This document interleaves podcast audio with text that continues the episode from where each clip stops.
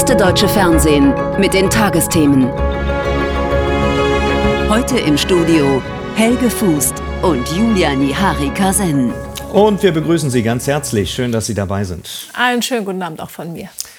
Diese Nachricht vor gut einer Stunde aus den USA dürfte nun auch Europa und Deutschland beschäftigen. Der US-Senat hat eine weitreichende Entscheidung getroffen. Die Senatoren lehnten mehrheitlich ein Gesetz zur Grenzsicherung ab, das auch milliardenschwere Hilfen für die Ukraine und Israel beinhaltet. Die Nein-Stimmen kamen von Republikanern, aber auch von einigen Demokraten. Und das, obwohl das Gesetzpaket parteiübergreifend ausgehandelt wurde. 60 Milliarden Dollar waren darin für die Ukraine vorgesehen. Fragen wir Kerstin Klein in Washington. Warum haben die Republikaner, aber auch einige Demokraten am Ende nicht zugestimmt? Ja, da muss man ein kleines bisschen ausholen. Präsident Biden, der hat ja Ende letzten Jahres im Oktober den US-Kongress um diese 60 Milliarden für die Ukraine gebeten, gleichzeitig um Geld für Israel, um Geld für Taiwan, aber auch um Geld für die Grenze. Und das haben die Republikaner damals abgelehnt mit dem Verweis darauf, dass man nicht Geld an ein fremdes Land geben könne, ohne die eigene Grenze zu Mexiko zu sichern. Daraufhin gab es eben jetzt monatelange Verhandlungen, sehr mühevoll, sehr mühsam. Das ist am letzten Wochenende zu einem Ergebnis gekommen mit einem Paket das ganz krasse Einschränkungen an der Grenze vorsieht. Die Mauer sollte wieder gebaut werden. Es sollte dem Präsidenten die Möglichkeit gegeben werden, wenn mehr als 5000 Migranten pro Tag kommen, die Grenze im Prinzip dicht zu machen und keine weiteren Migranten reinzulassen. Und dieses Paket, das den Republikanern sehr weit entgegengekommen ist, das ist jetzt einigen wenigen Demokraten im Senat zu weit gegangen. Deshalb haben die dagegen gestimmt. Es hätte aber äh, auch nichts genützt, wenn sie mitgestimmt hätten, denn die große Mehrheit der Republikaner, die haben das abgelehnt. Und das wiederum äh, hat sehr sehr viel mit einem Mann zu tun, nämlich mit Donald Trump, der sehr klar gemacht hat seiner Partei gegenüber, dass er mit dem Thema Grenze Wahlkampf machen möchte, dass er sich als den einzigen sieht, der die Grenze sichern kann und dass er eben nicht Präsident Biden diesen äh, Erfolg gönnen wollte. Und deswegen haben die Demo äh, Republikaner hier in großer Mehrheit gesagt, das geht ihnen nicht weit genug und sie können dem nicht zustimmen. Kerstin, was bedeutet das nun für Ukraine-Hilfen aus den USA? Wird es die endgültig nicht mehr geben? Das ist wahnsinnig schwer zu sagen, aber es ist auch überhaupt nicht mehr sichtbar, wie das denn noch gelingen soll.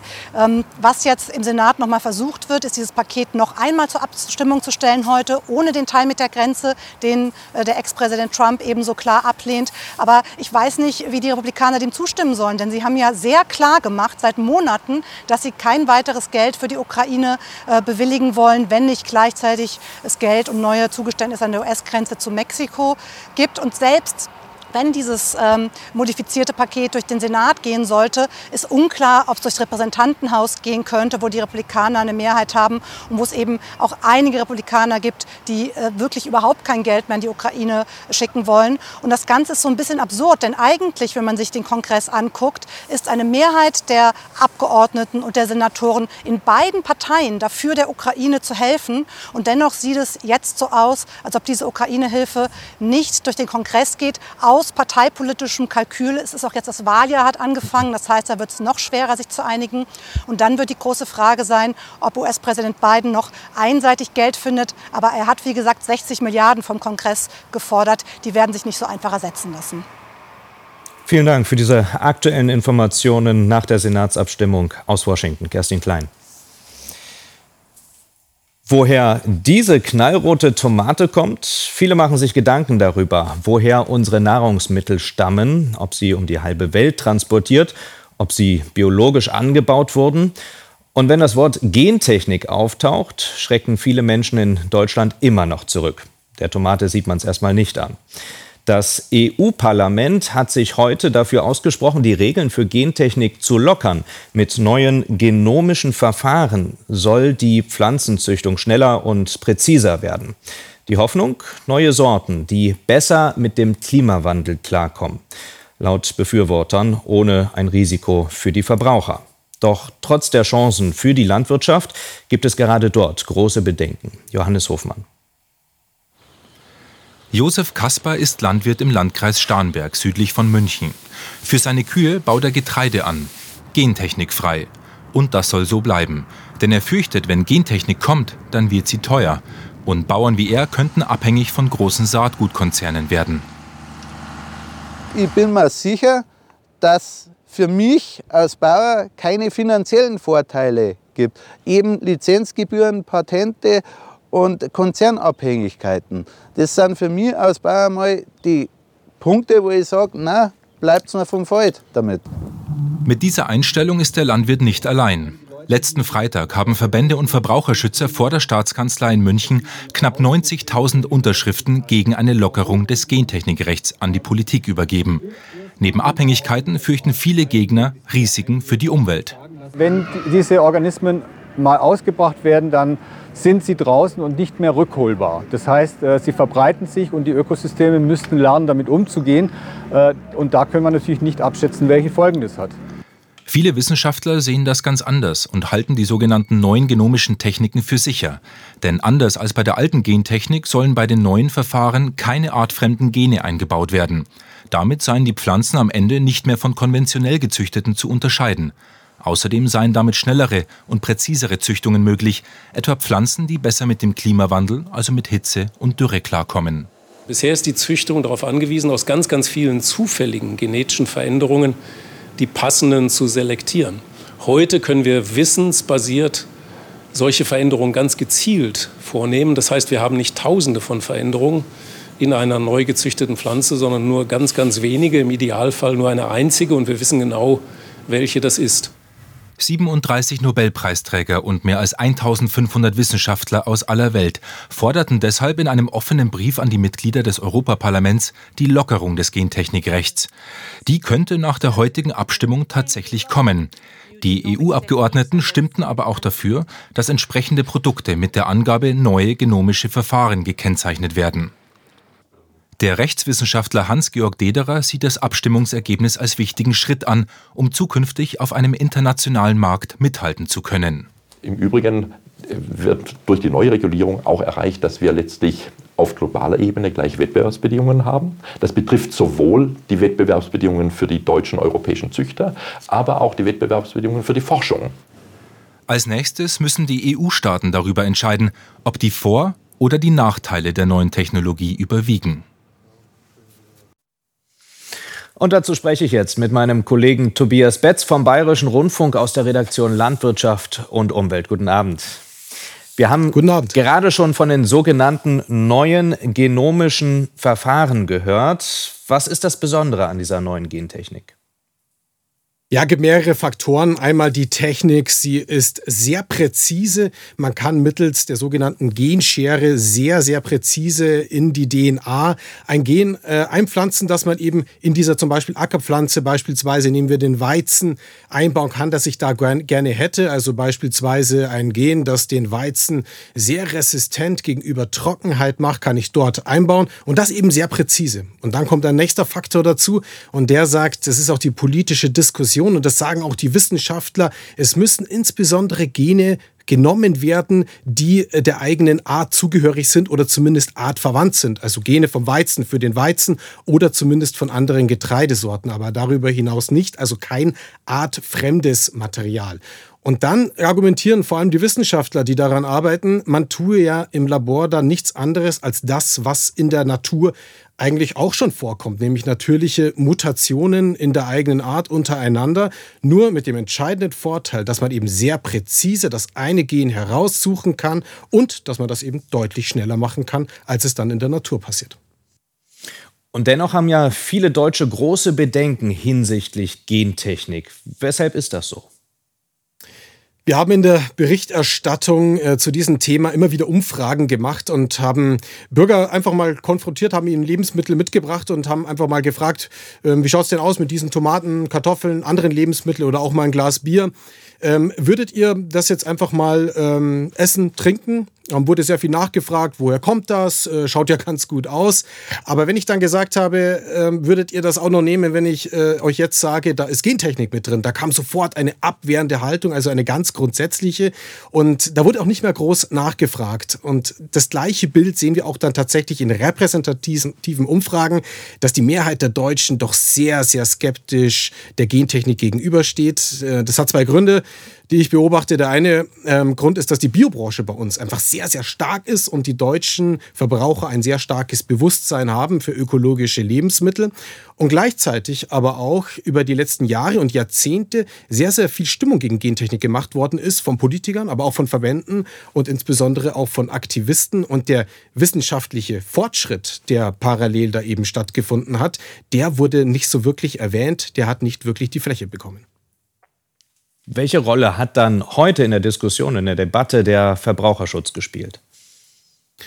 Ja, so emotional äh, wie die Debatte in der Bevölkerung geführt wird, so ist sie auch heute im Europaparlament geführt worden. Und der Streit, der hat sich ja insbesondere schon im Vorfeld entzürnt, weil die Europäische Kommission eben vorgeschlagen hat, dass wenn mit diesen neuen, ähm, mit dieser neuen Gentechnik es ja eigentlich nichts anderes passiert als das, was in der Natur passiert, dass dann eigentlich die Produkte, die daraus entstehen, nicht mehr etikettiert werden müssen, als äh, da ist Gentechnik mit drin. Und da wurde ziemlich heftig politisch gestritten und äh, deswegen hat auch heute das Europaparlament ähm, in einem An Änderungsantrag dafür gestimmt, dass auch die Produkte, die aus dem neuen genomischen Verfahren entstehen, sehr wohl auch weiter etikettiert werden sollen. Aber gleichzeitig haben sie eben den Vorschlag ähm, der Europäischen Kommission so angenommen. Und da steht eben auch drin, dass die äh, Zulassungen entbürokratisiert werden. Also es wird dann schneller sein, dass Saatgutunternehmen ähm, ihre, ähm, ihr Saatgut auf den Markt bringen können und entwickeln können, wenn sie diese neue Gentechnik anwenden. Und wenn sie kommen, noch ein kurzer Blick darauf, wie werden die unsere Landwirtschaft in Deutschland, in Europa verändern, diese Lockerung?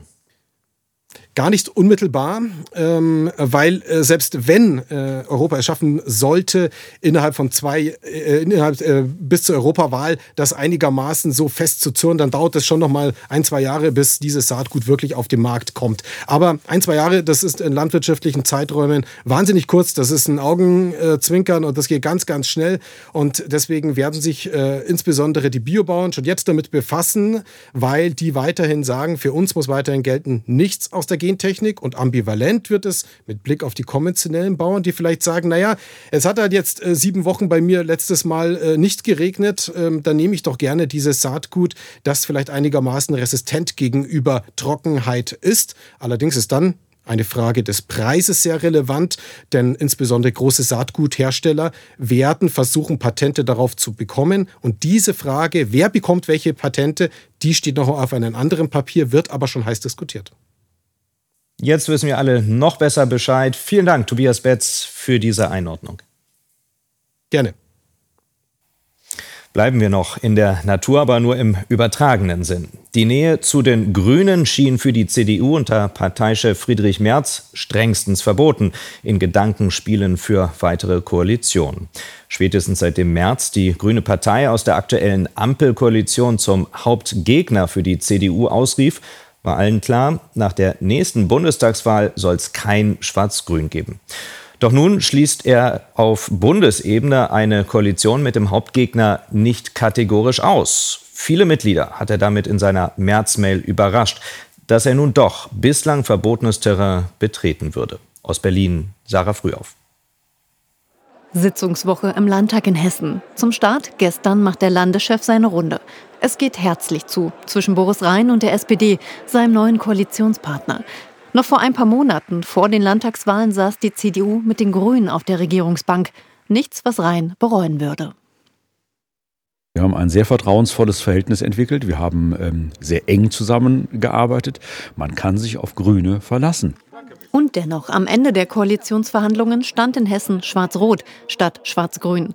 Ein polit-taktischer Erfolg, findet offenbar CDU-Chef Merz. Am Sonntag in seinem öffentlichen Newsletter, den er wöchentlich verschickt, lobt Merz, Hätte die hessische CDU, so wie von vielen Mitgliedern und Wählern verlangt, eine Koalition mit den Grünen von vornherein ausgeschlossen, wäre dieses Ausloten um den besten Erfolg im Sinne der CDU nicht möglich gewesen. Die SPD wäre viel selbstbewusster aufgetreten. Den Preis für ein Bündnis hochtreiben, deswegen auch Schwarz-Grün offen halten. Bei der CSU kann man mit dieser Strategie nichts anfangen. Schwarz-Grün ist keine Option. Die Grünen sind hauptverantwortlich für die miese Stimmung im Land. Sie sind eine von Ideologie getriebene Partei. Wer für das Heizgesetz steht, für die Asylblockade, für das Verbot von Fleisch, der kann für uns kein Partner sein. Die Grünen als Feindbild. Noch im Sommer klang Merz ähnlich. Juni Besuch in Schleswig-Holstein, eines von fünf Bundesländern, in denen Schwarz und Grün miteinander regieren. Dort erklärte der CDU-Chef die Grünen zum Hauptgegner in der Bundesregierung, kündigte an, die CDU werde sich von da an härter mit ihnen auseinandersetzen und auch vor allem dem Eindruck äh, widersprechen, als ob wir sozusagen immer schon nach links schielen und sagen, wir müssen unbedingt mit denen irgendwann in die Koalition. Nun ein halbes Jahr später ist die Situation eine andere. Im Osten stehen Landtagswahlen an, die für die CDU heikel werden könnten. In Sachsen und Thüringen ist die AfD stark. So stark, dass eine Regierungsbildung schwer werden könnte und die Grünen eventuell gebraucht werden. Doch der Thüringer CDU ist bewusst, die Grünen sind im Osten unbeliebt. In der Abwägung setzt sie deswegen lieber auf Ablehnung. Ich kämpfe dafür, dass es eine Regierung ohne die Grünen gibt. Hier in Thüringen braucht niemand äh, oder sehr wenige Menschen E-Autos, Wärmepumpe äh, und Deutschlandticket. Die Lebenswirklichkeit sieht anders aus. Auch die FDP springt nun auf den anti-grünen Zug auf und würde nach der nächsten Bundestagswahl lieber mit CDU und SPD regieren, heißt es heute vom FDP-Generalsekretär.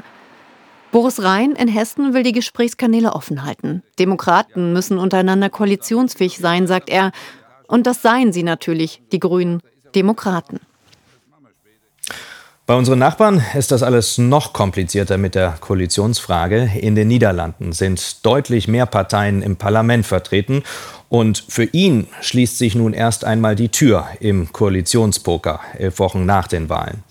Eigentlich war Gerd Wilders auf dem Weg nach ganz oben. Er wollte Ministerpräsident der Niederlande werden. Seine Partei holte im November die meisten Stimmen. Doch nun scheiterten die Verhandlungen für ein Viererbündnis. Dem Rechtspopulisten Wilders fehlen also weiterhin Partner für eine Regierungsmehrheit. Wie es weitergehen könnte, Tobias Reckmann.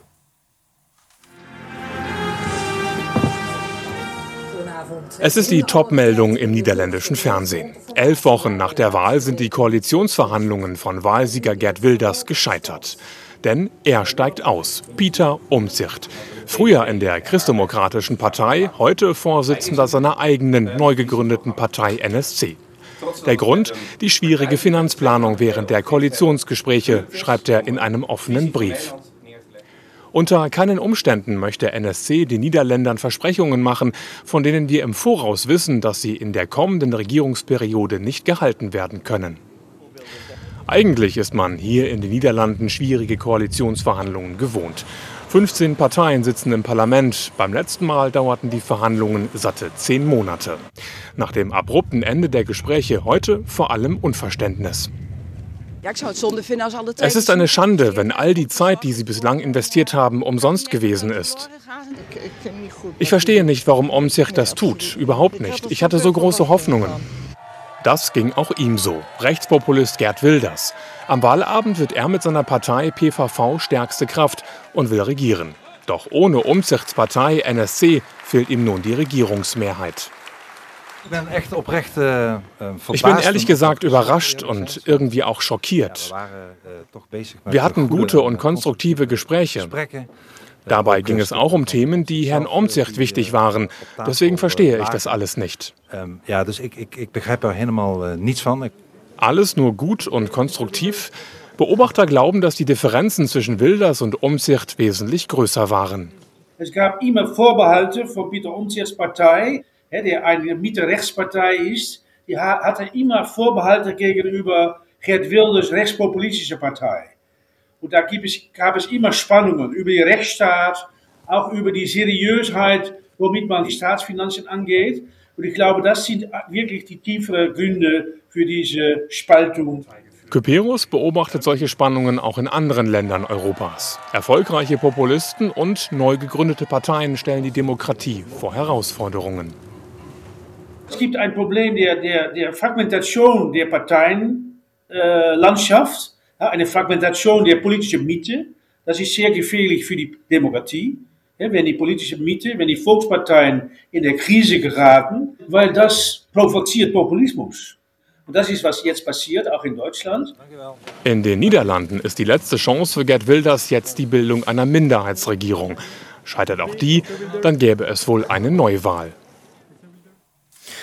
Seit gut drei Monaten ist er wieder Premierminister der Slowakei, Robert Fico. Doch er bekommt zurzeit ordentlich Gegenwind. Woher die Proteste stammen, dafür müssen wir ein paar Jahre zurückschauen, denn dieses Foto von ihm ist vor sechs Jahren entstanden, als er schon einmal Regierungschef war. Damals wurden der Investigativjournalist Jan Kuciak und seine Verlobte ermordet. Premier Fico setzte sich zwar medienwirksam für Aufklärung in dem Fall ein, sogar mit einer Belohnung in Höhe von einer Million Euro. Doch kurz darauf musste Fico zurücktreten, weil die Sonderstaatsanwaltschaft bei den Ermittlungen auf Korruption bis in Regierungskreise stieß. Danko Handrik über einen Premierminister, der zurück im Amt mit einer Justizreform alte Gegner womöglich aus dem Weg räumen will. Adriana möchte, dass es ganz Europa hört, dass ihr Land von Kriminellen für Kriminelle regiert werde, sagt sie. Mafia rufen mit Adriana auch heute wieder Zehntausende in der slowakischen Hauptstadt Bratislava, protestieren gegen Premier Fico und seine Justizreform. Sie korrigieren alle Regeln und Gesetze so, damit sie machen können, was sie wollen. Sie machen es langsam. Und viele Leute haben vielleicht gedacht, sie machen es leise, so über Weihnachten. Aber nein, sie verstecken nicht einmal, was sie machen. Den Demonstranten geht es vor allem um seinen Job. Die Sonderstaatsanwaltschaft um Daniel Lipschitz soll geschlossen werden. Er beschäftigt sich mit den ganz großen Fällen von Korruption und Wirtschaftskriminalität, auch im Umfeld des slowakischen Premiers. Die Sonderstaatsanwaltschaft klagte auch im Mord am Investigativjournalisten Jan Kuciak an. Dieser legte Korruption bis in höchste Regierungskreise offen, bestätigte auch der spätere Prozess. Premier Robert Fico musste damals seinen Posten räumen. Nach den vergangenen Wahlen ist er aber wieder an der Macht und will, dass die Sonderstaatsanwaltschaft nun aufgelöst wird. Daniel Lipschitz verteidigt die Arbeit seiner Behörde. In den letzten Jahren haben wir bis in die höchsten Etagen der Politik ermittelt. Wir haben mehrere einflussreiche Beschuldigte angeklagt aus Politik, Wirtschaft, also Oligarchen und aus der Justiz. Und das ist wahrscheinlich der Punkt, dass die Arbeit der Sonderstaatsanwaltschaft von der Politik attackiert wird. Denn unsere Ermittlungen reichen nach wie vor sehr hoch.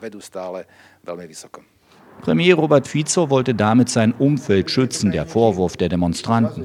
Fizos Parteifreunde sehen es ganz anders, werfen der Sonderstaatsanwaltschaft eine politisch motivierte Hexenjagd vor. Für uns ist das eine moderne Gestapo, die uns schon als Opposition verfolgte. Wollen wir warten, bis sie jemanden umbringen oder der Menschenrechte berauben? Sicher nein. Deswegen müssen wir schnell handeln. Schnell handeln aber nur so die Demonstranten, um weiter kriminelle Machenschaften vertuschen zu können. Durch die Demonstration heute wurde die Abstimmung im Parlament zumindest um einen Tag verschoben. Nur ein kleiner Sieg für Adriana. Sie will laut bleiben, weiter kämpfen. Sie hofft, dass es auch aus Brüssel ganz klare, laute Signale Richtung Slowakei gibt. Und unser Korrespondent Danko Handrik ist in Bratislava. Danko, was macht Robert Fico so populär, dass er erneut gewählt wurde? Er wurde gewählt, aber es war ein ziemlich knapper Wahlausgang, mit dem Robert Fico gewonnen hat. Und das zeigte auch schon, wie tief gespalten dieses Land, wie tief gespalten die Slowakei ist. Die vorhergehende Regierung, so viele Wähler hier, regierte dilettantisch.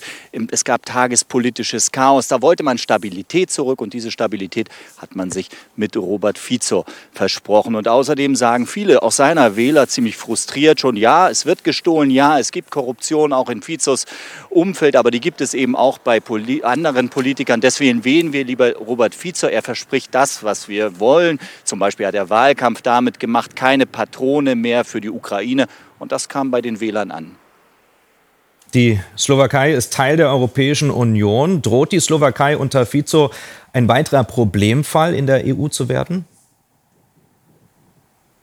Es wird hier in Bratislava so ein bisschen gescherzt, dass es einen Doppelgänger von Robert Fico gäbe, einen Doppelgänger, der in Brüssel auftritt. Denn da ist der Robert Fico ein ganz anderer. Da gibt es ganz andere Töne. Er hat auch zum Beispiel dem Ukraine-Hilfspaket zugestimmt, ganz anders, als er es hier eigentlich in der Slowakei versprochen hat. Und dann gibt es eben auch noch einen anderen Punkt. Es wird ja von einer Urbanisierung, also dass die Slowakei einen ähnlichen Weg wie Ungarn einschlagen könnte, gesprochen. Da gibt es aber hier in der Slowakei noch eine recht funktionierende Zivil Zivilgesellschaft. Das haben die Proteste heute gezeigt. Es gibt kritische Medien, die nicht unter staatlicher Kontrolle sind. Und Robert Fico hat anders als Viktor Orban in Ungarn hier keine absolute Mehrheit. Also er ist auf Koalitionspartner angewiesen. All das unterscheidet die Slowakei bislang noch zum Beispiel von Ländern wie Ungarn. Danke, Danko Handrik aus Bratislava. Und wir kommen zu weiteren Meldungen des Tages und die hat jetzt Julia Niharika für uns. Durch einen ganztägigen Warnstreik des Lufthansa-Bodenpersonals ist ein Großteil der Flüge ausgefallen. Nach Angaben der Lufthansa waren davon etwa 100.000 Passagiere betroffen. Neben den Drehkreuzen Frankfurt und München wurden auch Hamburg, Düsseldorf und Berlin bestreikt. Die Gewerkschaft Verdi forderte den Konzern auf, sein Tarifangebot zu erhöhen. Die Verhandlungen sollen am kommenden Montag fortgesetzt werden. Die AfD ist mit einem Eilantrag gescheitert, eine Passage aus dem Verfassungsschutzbericht von 2022 streichen zu lassen. Darin heißt es, etwa 30 bis 40 Prozent der Parteimitglieder seien als extremistisch einzustufen. Das Verwaltungsgericht Berlin entschied für die Aussage, gebe es hinreichend gewichtige Anhaltspunkte. Die AfD legte Beschwerde ein und geht nun in die nächste Instanz. Israels Premierminister Netanyahu hat einen Vorschlag der Terrororganisation Hamas abgelehnt. Sie hatte als Gegenleistung für die Freilassung der israelischen Geiseln gefordert, dass Israel mehr als 1500 palästinensische Häftlinge entlässt und einer langfristigen Waffenruhe zustimmt.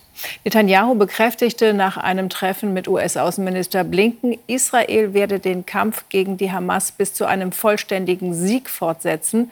Blinken sagte dagegen, er sehe Spielraum für eine Einigung. Russland hat in der vorigen Nacht erneut ukrainische Städte angegriffen. In der Hauptstadt Kiew wurde am Morgen ein Hochhaus getroffen. Dabei wurden mindestens vier Menschen getötet und mehr als 30 verletzt. Auch die Stadt Mykolajiw im Süden der Ukraine wurde mit Raketen und Drohnen angegriffen. Dort gab es einen Toten und mehrere Verletzte. Zum Fußball. Das DFB-Pokal-Viertelfinalspiel zwischen dem ersten FC Saarbrücken und Borussia Mönchengladbach heute Abend musste abgesagt werden. Der Platz in Saarbrücken war nach starkem Regen nicht bespielbar. Der Rüstungszulieferer Renk ist an die Börse gegangen. Das Unternehmen stellt unter anderem Getriebe für den Kampfpanzer Leopard 2 her. Die Aktie beendete den ersten Handelstag mit einem Kursplus von 31 Prozent. Markus Gürne mit den Einzelheiten. Das Augsburger Unternehmen stellt Getriebe her für Panzer und Schiffe, aber auch für Windräder, Wasserstoffanlagen und Industrieanlagen. Renk ist ein weiteres Unternehmen aus dem großen Bereich Sicherheit an der Börse. Auch Rheinmetall und Hensoldt aus der Rüstungsbranche sind vertreten. Deren Aktienkurse haben sich seit dem russischen Angriffskrieg verdoppelt und verdreifacht. 2022 wurde weltweit eine Rekordsumme in Militär investiert, 2,2 Billionen Dollar. Europa ist die Region, in der das schwedische SIPRI-Institut im Vergleich zum Vorjahreszeitraum die größte Steigerung feststellte, 13 Prozent. Die höchsten Ausgaben insgesamt haben die USA vor China und Russland. Deutschland findet man auf Platz 7.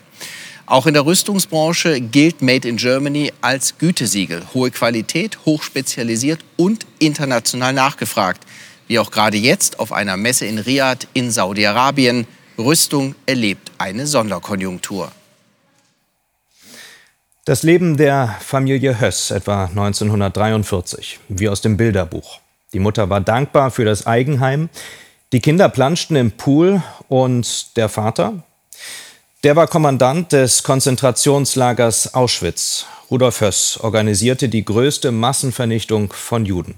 Direkt hinter seinem Garten mit dem Pool und den Kindern.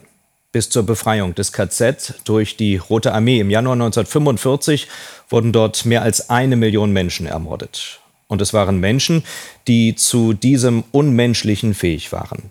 In dem Kinofilm Zone of Interest verkörpern Christian Friedel und Sandra Hüller, das Ehepaar Höss. Heute wurde der Film erstmals in Berlin aufgeführt. André Katschall.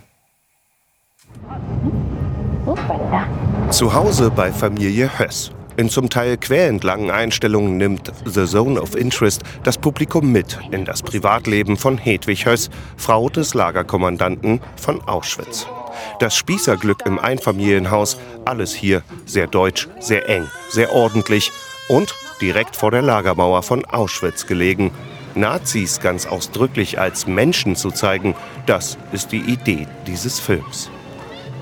Es war natürlich für uns eine Herausforderung, weil ich kann, glaube ich, für uns beide sagen, dass wir diese Menschen abgrundtief hassen und verachten für das, was sie dort getan haben. Und es natürlich schwer ist als Schauspieler zu sagen, wie, wie, wie, wie stellt man die denn jetzt dar? Ich finde das so wichtig, das anzuerkennen, dass es möglich ist, dass jeder Mensch dazu im Grunde in der Lage ist und dass es eine große Achtsamkeit erfordert. Ähm, äh, mit diesen, mit allen Impulsen, die sozusagen exkludierend, die abwertend und so weiter sind, äh, immer wieder umzugehen äh, und die ja, genau zu beobachten, an welchen Stellen wir denn ähnlich handeln wie die Leute dort. Die Leute dort im Film sind gleichzeitig Spießbürger und Massenmörder oder zumindest solche, die profitieren von der Vernichtung von Menschen. Der Familiengarten Höss ist stets perfekt gepflegt, dank der Zwangsarbeiter im Hintergrund. Als Rudolf Höss versetzt werden soll, will Hedwig nicht umziehen. Das Leben vor den Toren von Auschwitz ist einfach zu schön für sie. Das ist unser Zuhause, Rudolf.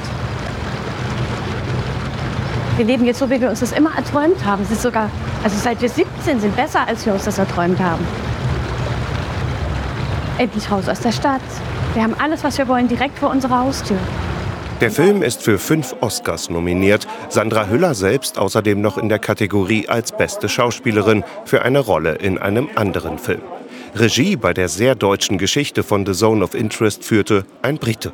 I had a translator ich hatte immer einen Dolmetscher im Ohr, also wusste ich, was gesagt wird. Ich habe ja das Drehbuch selbst geschrieben, aber die Wahrheit liegt oft zwischen den Zeilen.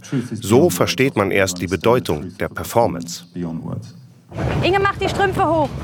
Die Banalität des Bösen. Im Film entwickeln gerade die harmlosen Worte und Gesten eine große Kraft, immer vor dem Hintergrund von Auschwitz. Wiedersehen, Vati. Zone of Interest, zu sehen ab Ende Februar im Kino. Und wir bringen noch etwas Hoffnung in diese Sendung mit dem Siegerbild im Publikumswettbewerb des Wildlife Photographer des Jahres. Das Foto eines schlafenden Eisbären soll Hoffnung machen, sagt der britische Fotograf Nima Sarikani, der diesen Moment festhielt. Es sei noch nicht zu spät, die Folgen des Klimawandels abzuwenden. Und uns bleibt noch der Blick aufs Wetter. Morgen, Carsten, ist Weiberfastnacht und damit der Beginn des Straßenkarnevals. Gibt es gute Aussichten für die Jecken? Ich würde mal sagen, so kuschelig wie es der Eisbär gerade hatte, wird es wohl nicht, denn es wird regnen in den meisten Karnevalshochburgen. Und das hängt zusammen mit einer Luftmassengrenze. Deshalb beantworte ich diese Frage auch mal mit zwei Bildern. Zum einen ein Bild aus dem Sauerland vom Ettelsberg in der Nähe von Willingen. Heute Nachmittag hat es dort geschneit. Die Landschaft ist schneebedeckt. Temperatur aktuell dort minus zweieinhalb Grad. Springen wir in den Süden Deutschland ins, ans Allgäu. Auf 1000 Metern Höhe gab es hier heute 10 Grad plus und zumindest hier in den Orten ist kein Fetzelchen Schnee mehr zu entdecken. Die aktuellen Temperaturen zeigen das sehr schön von 22 Uhr von Deutschland. In der norddeutschen Tiefebene breitet sich der Frost aus, überall da, wo es so leicht blau ist. In Fassberg in der Lüneburger Heide aktuell minus 3 Grad. Und diese kalte Luft kam bis zur Rhön im Thüringer Wald, Vogtland und Erzgebirge voran. Südlich davon ist es deutlich wärmer, im Breisgau immer noch plus 10 Grad. Und hier an dieser Luftmassengrenze sowie in der warmen Luft, dort halten sich gerade die stärksten und dicksten Regenwolken auf. Das sehen wir sehr schön auf den Radarbildern. Wir sehen hier übrigens auch den Grund, weshalb heute in Saarbrücken kein Fußballspiel möglich war. Dort dieser sehr starke Regen, der hier hereinzog. Und das ist eben diese Luftmassengrenze. Die wird dort nicht bleiben, sondern wir sehen es auf dem Wettervorschaufilm für die nächsten 24 Stunden. Nachts vor allem noch im Süden der Regen. Aber dann morgen tagsüber kommt das Ganze langsam wieder nach Norden zurück. Er greift am Vormittag dann schon Köln und Düsseldorf und zieht am Nachmittag bis in den Süden Niedersachsens, bis nach Sachsen-Anhalt, Berlin, Brandenburg. Und immer an der nördlichen Grenze, an der Grenze zur kälteren Luft, ist es nicht nur Regen, sondern teilweise auch Schneeregen oder Schnee. Die Temperaturen heute Nacht im Norden, wie gesagt, leichter Frost, im Süden deutlich wärmer.